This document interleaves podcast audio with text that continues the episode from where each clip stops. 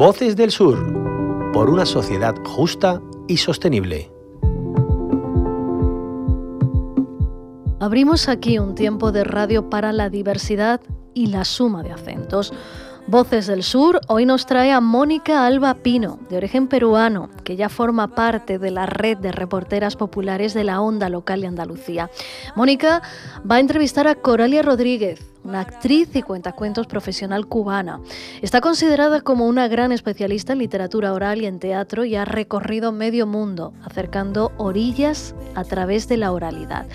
Actualmente es colaboradora permanente del Foro de Narración Oral del Gran Teatro de La Habana y ha sido premiada en numerosas ocasiones. Mónica, Coralia, a las dos, bienvenidas. Gracias. Hola, muchas gracias. Desde hace cuatro décadas, Coralia cuenta historias en escena por el mundo. Graduada como narrador oral en los talleres del Gran Teatro de La Habana, allí donde va lleva la tradición afrocubana y la fértil literatura de su Cuba natal o del continente americano de norte a sur. Se especializa en los cuentos afrocubanos, de tradición yoruba y bantú. También cuenta sobre la tradición campesina y obras de la literatura.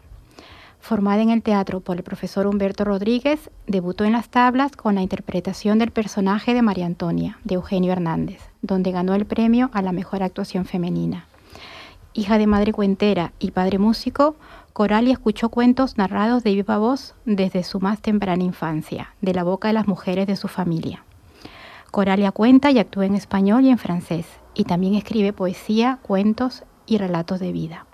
Bienvenida y muchas gracias por aceptar nuestra invitación.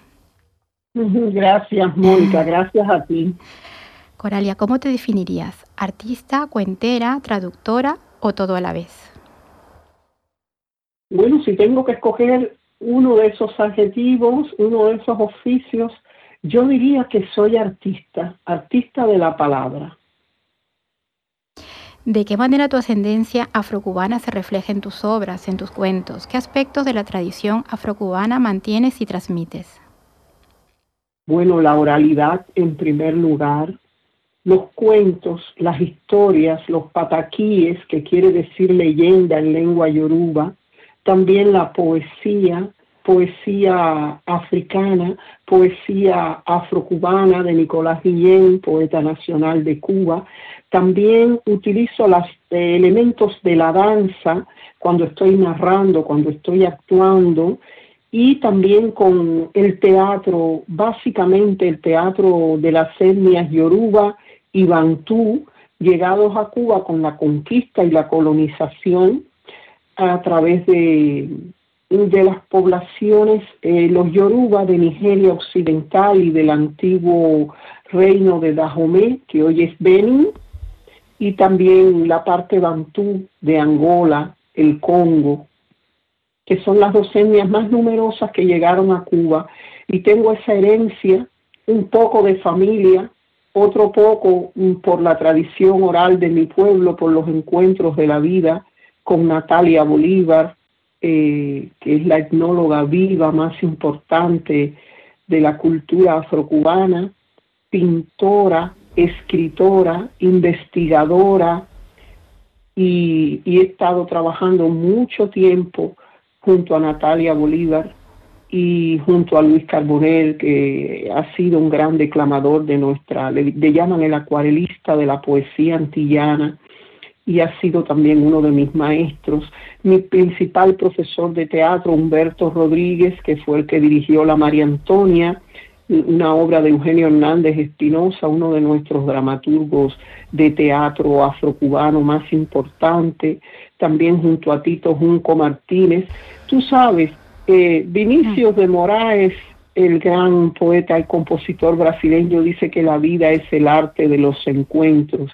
Y yo he tenido la suerte de encontrarme con gente muy generosa, muy sabia y muy interesante a través de mi vida. Y por supuesto sin olvidar toda la transmisión familiar, principalmente de mi mamá, Estela Montoya, que era una gran improvisadora una, también una contadora de cuentos no profesional, sino que contaba de manera tradicional como se cuenta en las casas.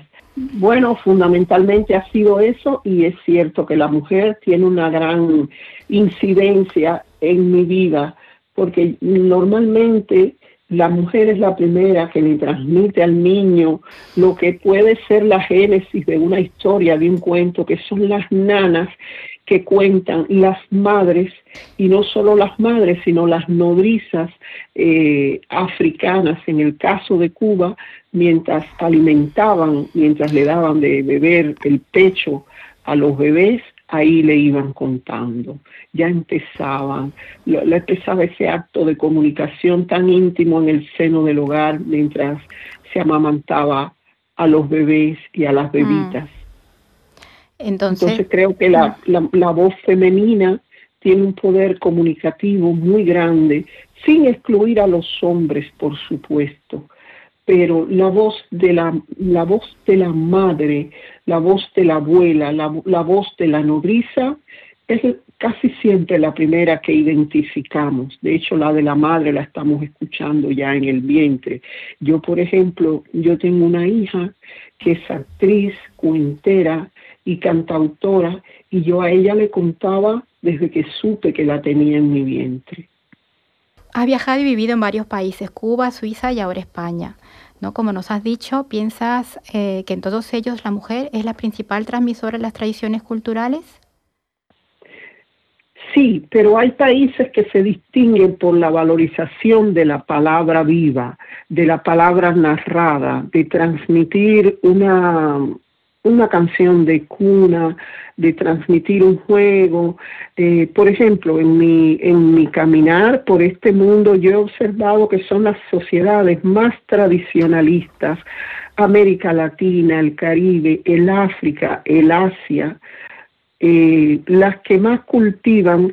Hay más, yo pienso que hay quizás más tiempo hay más tiempo para, para dedicarle al niño, para escucharlo, para responder sus preguntas a través de pequeñas historias desde edades muy tempranas. En cuanto a Europa y específicamente Suiza, existe siempre la necesidad de, de, comunicar, pero no siempre está satisfecha, porque el modo de vida, la cultura oral que se ha perdido un poco en estos países, eh, no lo permite muchas veces. La madre mm, no tiene tiempo, muchas veces la madre, las abuelas no tienen comunicación con, con los niños, porque esto todo empieza desde las edades más tempranas.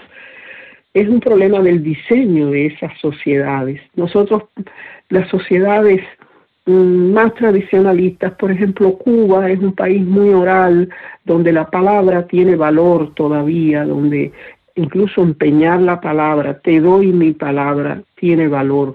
Digamos que por acá, por este occidente, estas culturas más occidentales, se necesita más ir a la escritura. Quizás alguien le lee cuentos a sus hijos, pero contar de viva voz tiene otro valor, tiene el poder de la improvisación, tiene la impronta, la calidez de lo que está imaginando la madre o la abuela o el padre para fabularle al niño una historia que incluso a veces puede hasta crearla. Leer un libro es otra cosa, y ahí pasamos a la palabra escrita. Y es lo que más se usa en estas sociedades, específicamente en el caso de Suiza, que es el país mm, que más conozco porque viví allí 23 años. Coralia, ¿a día de hoy entonces te parece que hay culturas más orales que otras? Sí, seguramente. Por ejemplo, eh, en África, en el continente africano, que yo me he movido bastante, he estado en países como Burkina Faso, como Mali, como Costa de Marfil, se sigue haciendo la educación a través de las historias, a través de la palabra narrada, a través de la palabra viva, a través de la música, de la representación teatral viva, y, son mm, todavía formas de instrucción, de aprendizaje de la vida. El niño pregunta por qué, por qué cae la lluvia del cielo y el abuelo o el padre o la madre le van a responder con una historia que además el niño debe interpretar y desarrollar mucho más su imaginación. Sin estar, por supuesto, en contra de la enseñanza ya académica concebida en Occidente, ¿no? Ya, eh, la enseñanza a través de los libros, Coralia, desde hace unos años se plantean muchas preguntas sobre cómo pueden ser más efectivos los planes de integración para que la población migrante logre una inserción adecuada en los países de recepción. Desde esta perspectiva se hacen conferencias, estudios y campañas de sensibilización, las cuales inciden en que la mejor manera de disminuir el racismo y la xenofobia es conocer al otro.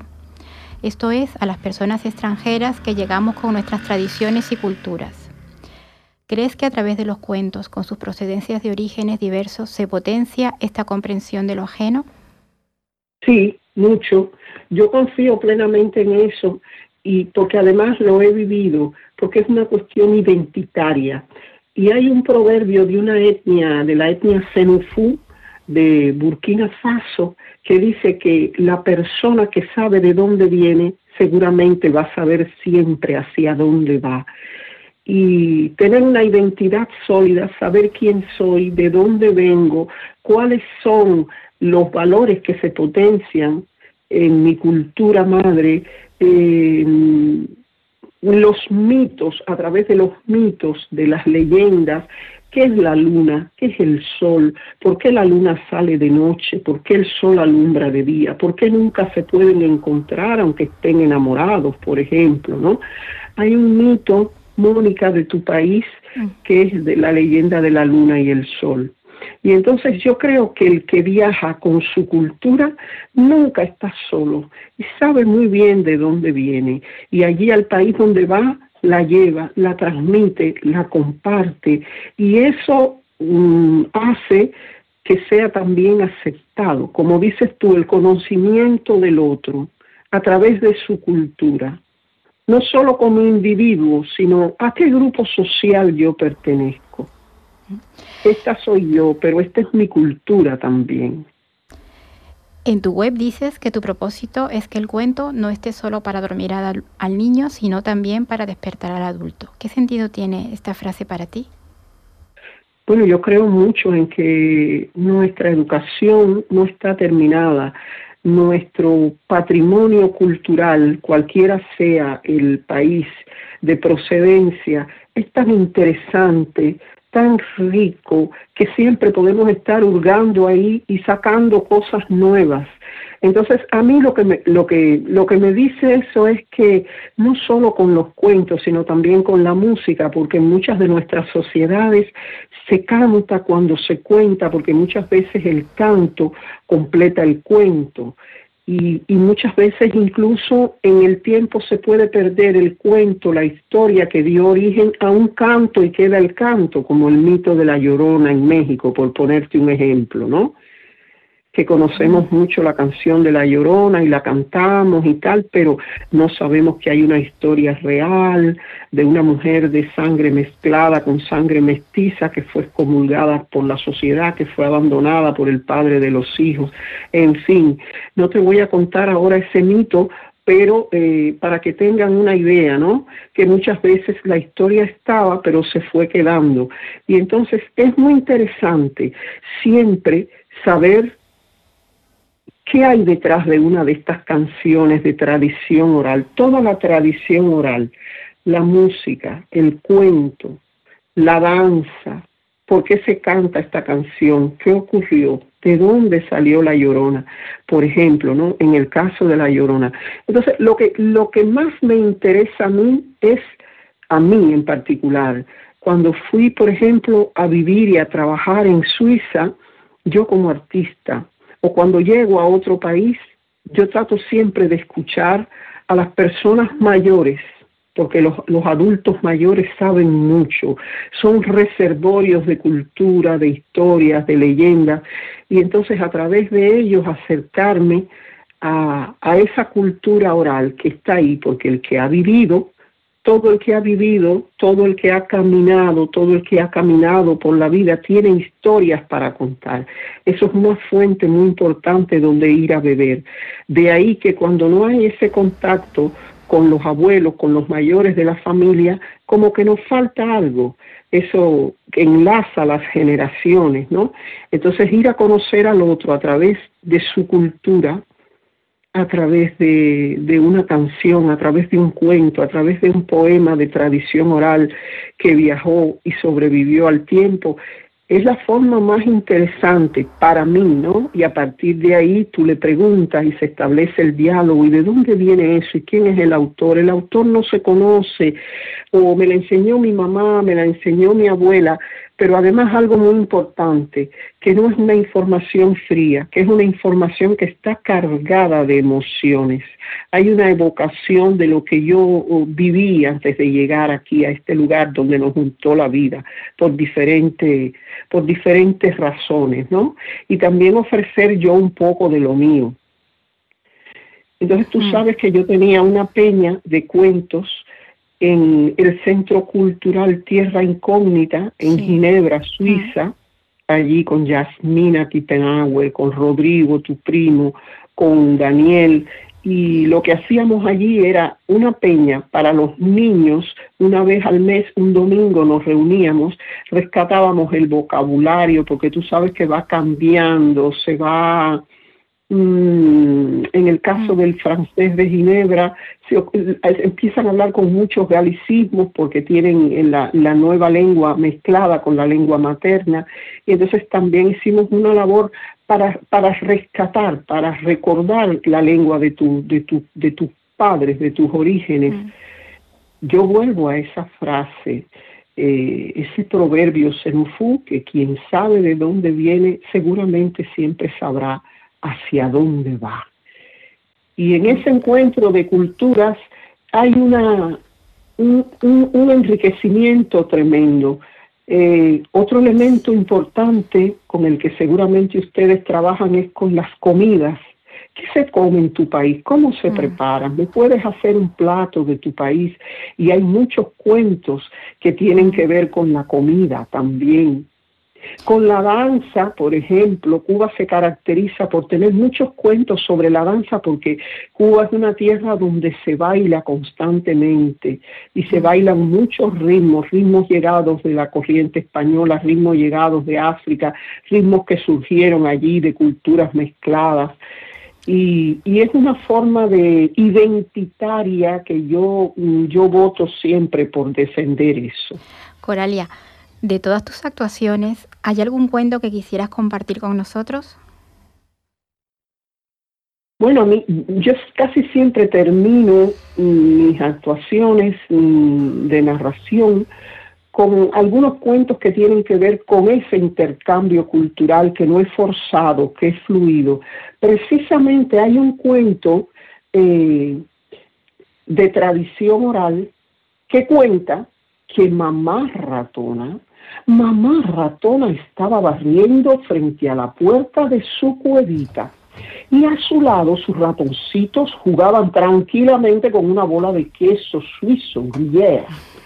Y allí estaban los ratoncitos jugando y mamá ratona estaba barriendo y como estaba tan contenta y así un día tan bonito, mamá ratona cantaba, vele que vele que vele, ay vele que vele que va, pero vele que vele que vele, ajá, vele que vele que va.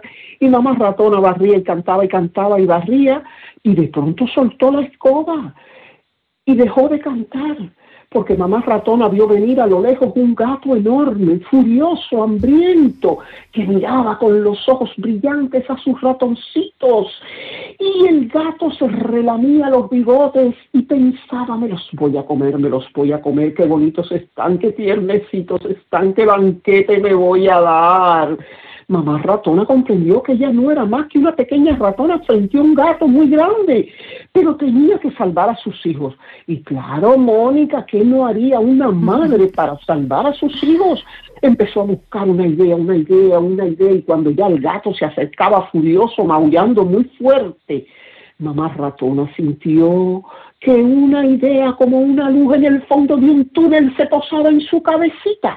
Inmediatamente la ejecutó Mamá ratona se paró en sus dos patas traseras y con toda la fuerza que tenía, mientras el gato hacía miau, miau, miau, mamá ratona le respondió wow, wow, wow, wow.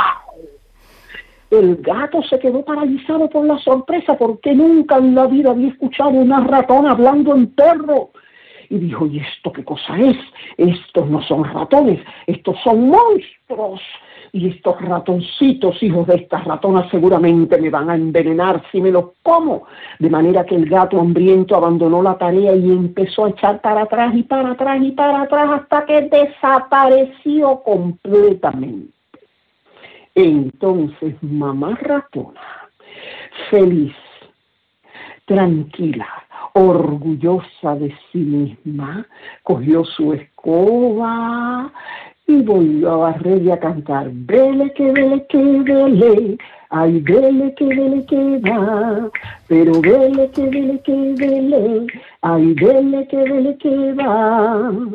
Y entonces miró a sus ratoncitos sonriendo y le dijo, hijitos míos, no olviden nunca la lección que han aprendido hoy. No olviden nunca lo importante que es en esta vida aprender idiomas extranjeros.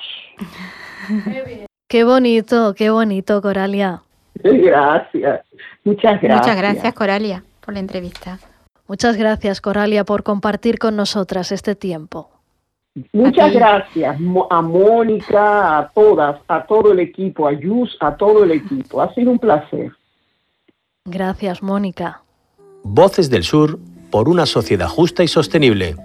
Un proyecto impulsado por EMA RTV y financiado por la Delegación de Cooperación al Desarrollo del Ayuntamiento de Sevilla.